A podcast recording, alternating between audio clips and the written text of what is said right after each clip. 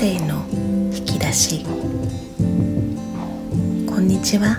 皆さん感性の引き出しへようこそ。このポッドキャストは都内で働く空間デザイナーのミミがふと街中で見つけた些細な出来事。わあ綺麗だなって思ったことなどをめて記録しています。あなたの心の引き出しにそっと転がしておいて日々の生活のちょっとしたエッセンスになると嬉しいです。一デザイナーの独り言なのでお耳に合わない場合はそっと停止してください。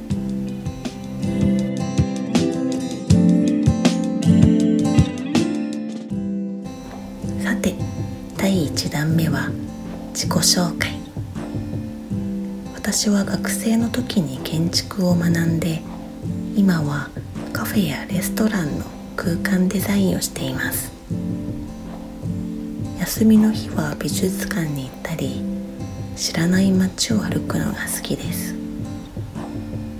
特技は人の出身地を覚えること。苦手なことは水泳。なので海の近くには住めません。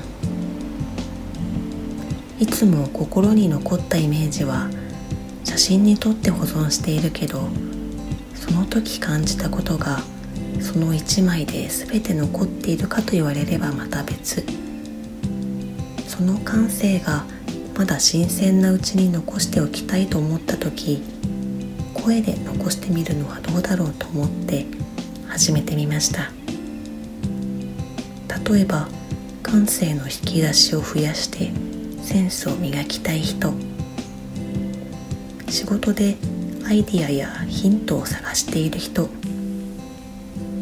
家事をしながらお散歩しながらそんな人に聞いていただけるといいなと思います。まあ初回はこんな感じに終わって次回から本題に入っていきますね。